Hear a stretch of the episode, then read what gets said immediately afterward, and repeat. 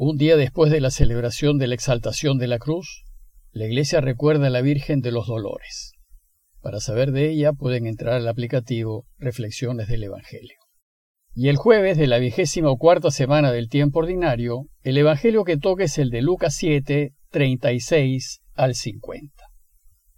En aquel tiempo, un fariseo rogaba a Jesús que fuese a comer con él.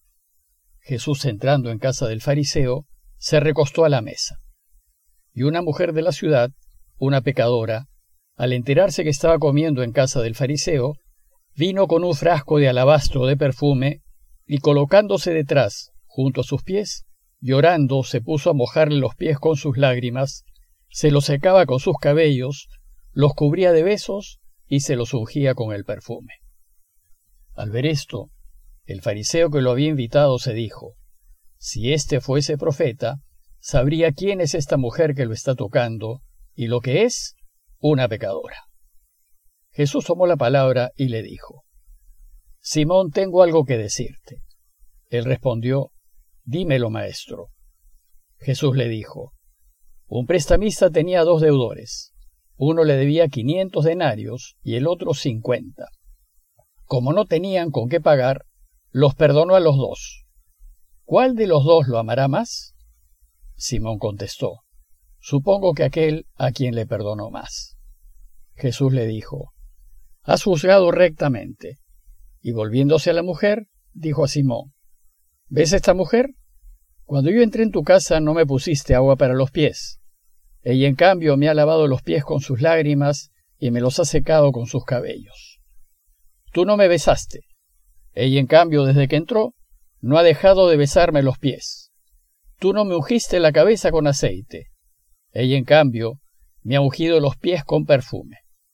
Por eso te digo, sus muchos pecados están perdonados, porque mostró mucho amor, pues al que poco se le perdona, poco ama.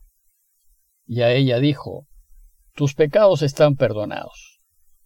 Los demás convidados empezaron a decir entre sí, ¿y quién es este que hasta perdona pecados?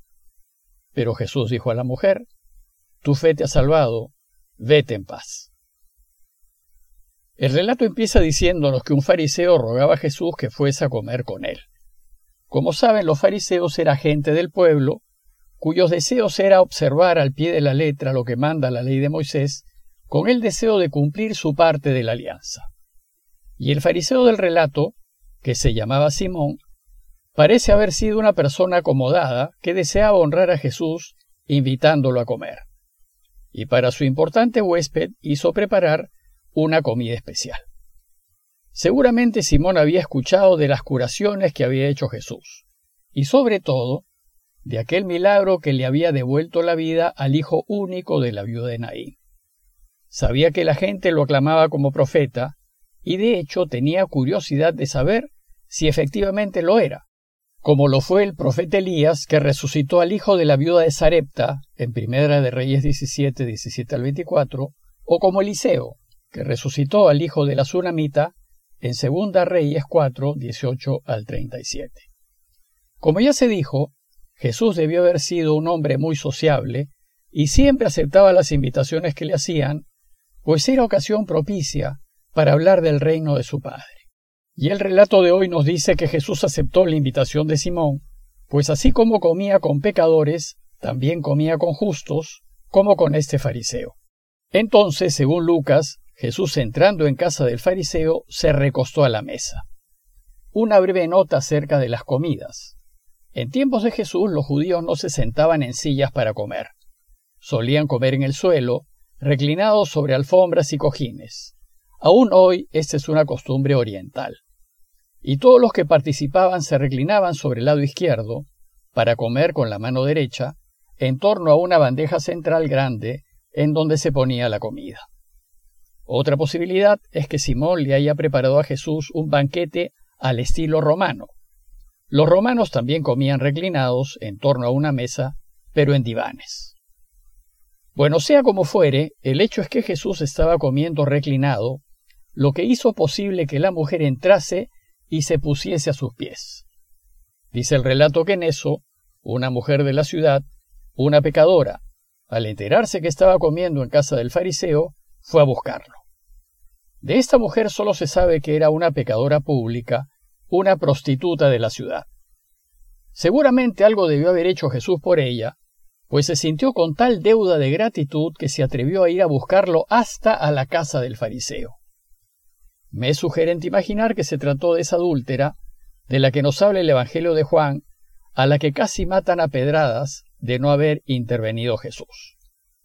Si bien es muy improbable que lo sea, Imaginar a la adúltera salvada puede ayudar a hacernos idea del enorme deseo de gratitud que tenía esta mujer.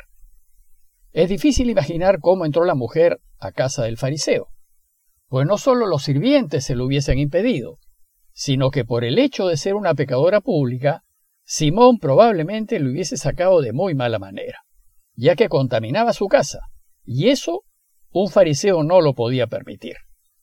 Lo cierto es que la mujer entró al comedor y se puso a los pies de Jesús.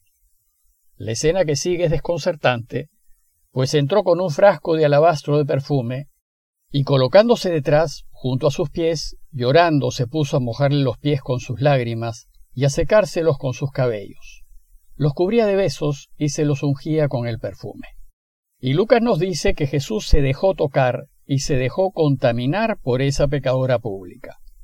Por eso, al ver esto, dice el texto, el fariseo que lo había invitado lo juzga interiormente y se dijo, si éste fuese profeta, sabría quién es esta mujer que lo está tocando y lo que es una pecadora. Ahora queda claro para Simón que Jesús no podía ser un profeta como le habían dicho, pues un hombre de Dios no se puede dejar tocar ni contaminar por una prostituta. Dándose cuenta Jesús de que Simón estaba escandalizado, le dijo, Simón, tengo algo que decirte. Él respondió, Dímelo, maestro. Para Simón, Jesús es eso, solo un maestro, pero en ningún caso un profeta. El pueblo estaba equivocado. Y entonces Jesús le cuenta una pequeña historia. Un prestamista tenía dos deudores. Uno le debía 500 denarios y el otro 50. Como no tenían con qué pagar, los perdonó a los dos. ¿Cuál de los dos lo amará más? Recordemos que un denario era el jornal diario de un trabajador. Luego, uno le debía casi mes y medio de trabajo y el otro casi año y medio de trabajo. Y Simón contestó, Supongo que lo amará más aquel a quien le perdonó más. Y Jesús le dijo, Has juzgado bien. Y entonces a partir de la respuesta de Simón, Jesús pasa su enseñanza y le dice, ¿Ves esta mujer? Cuando yo entré en tu casa no me pusiste agua para los pies. Ella en cambio me ha lavado los pies con sus lágrimas y me los ha secado con sus cabellos. Tú no me diste el beso de bienvenida. Ella en cambio desde que entró no ha dejado de besarme los pies. Tú no me ungiste la cabeza con aceite y ella en cambio me ha ungido los pies con perfume. Simón le había preparado una gran cena a Jesús, pero había dejado de lado los gestos mínimos de cortesía se había olvidado de lo esencial, lo que hacía que Jesús estuviese cómodo. Y lo esencial era ofrecerle al invitado lavarle los pies, pues con el sudor, el polvo del camino se adhería a ellos, y para comodidad del huésped, quien invitaba se los hacía lavar. Y ese trabajo lo hacía o la mujer de la casa o un esclavo. Pero en esta ocasión es la pecadora pública la que le lava los pies con sus lágrimas y se los seca con sus cabellos. Parece que la mujer no sabe qué hacer con Jesús, no sabe cómo devolverle tanto bien recibido. Y la abundancia de lágrimas y el usar sus cabellos para secarle los pies nos indica lo profundamente agradecida que estaba ella con Jesús. Otro gesto de cortesía básico era dar un beso de bienvenida a los invitados. Este es un gesto que aún se mantiene en muchos pueblos del Mediterráneo.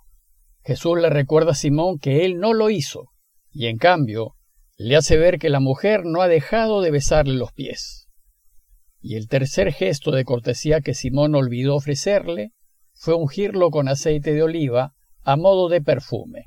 El aceite de oliva, además de servir para cocinar como medicina y para encender los lamparines, también servía para eliminar el mal olor y hacer sentir mejor al invitado. Pues resulta que Simón no le ofreció aceite. En cambio, la pecadora le puso a Jesús perfume en los pies. y debió haber sido un perfume muy caro, pues estaba en un frasco de alabastro. El alabastro es una piedra semifina, hermosa, blanda, traslúcida y cara, que se usaba para cubrir las ventanas, esculpir candelabros y adornos y hacer frascos. Jesús hace caer en cuenta a Simón que él no se preocupó de su persona porque no tenía nada que agradecerle, no se sentía deudor ante él. El fariseo Simón se creía un hombre justo, un cumplidor de la ley y sin pecado. Se creía bueno y sentía que Dios no tenía nada que reprocharle. No se daba cuenta de su realidad pecadora. Y cuando sentimos que no le debemos nada a Dios, entonces no sentimos ninguna necesidad de agradecerle y no estaremos dispuestos a hacer algo por Él. Pero cuando nos damos cuenta que no solo nos ha dado la vida, sino que le demos a Él todo lo que somos y tenemos, y que sin Él no podríamos vivir, entonces nuestra gratitud es ilimitada y estaremos dispuestos a dárselo todo a Él y hacerlo todo por Él. Seremos capaces de darle hasta nuestra vida entera. Jesús reconoce que la mujer se siente profundamente agradecida porque se ha sentido profundamente amada y perdonada, y por eso muestra mucho amor. Y entonces se vuelve hacia ella y le dice, tus pecados están perdonados. Esto causó un escándalo entre los asistentes a la comida. ¿Y quién es este que se ha creído que hasta perdona pecados, cuando el único que perdona pecados es Dios? ¿Quién es este? La gente sigue preguntándose quién es Jesús, y Lucas nos lo irá revelando en lo que sigue de su Evangelio. Mientras tanto Jesús, sin hacer caso a los comentarios de la gente, se volvió a la mujer y le dijo algo así como, No les hagas caso, tu fe te ha salvado. Vete en paz. Este relato de Lucas nos debe invitar a pensar que Dios no es un acreedor que va a perseguir a sus deudores, sino un Padre bueno que nos quiere y que lo único que desea es perdonarnos, para que vivamos con Él felices y en paz. Pidámosle pues a Dios que nos demos cuenta de nuestra realidad pecadora, y que nos demos cuenta de que a pesar de ello, Él nos ama profundamente y desea perdonárnoslo todo, y que esta toma de conciencia nos haga personas profundamente agradecidas a nuestro Dios, al punto de estar dispuestos a dárselo todo y hacerlo todo por Él. Parroquia de Fátima, Miraflores, Lima.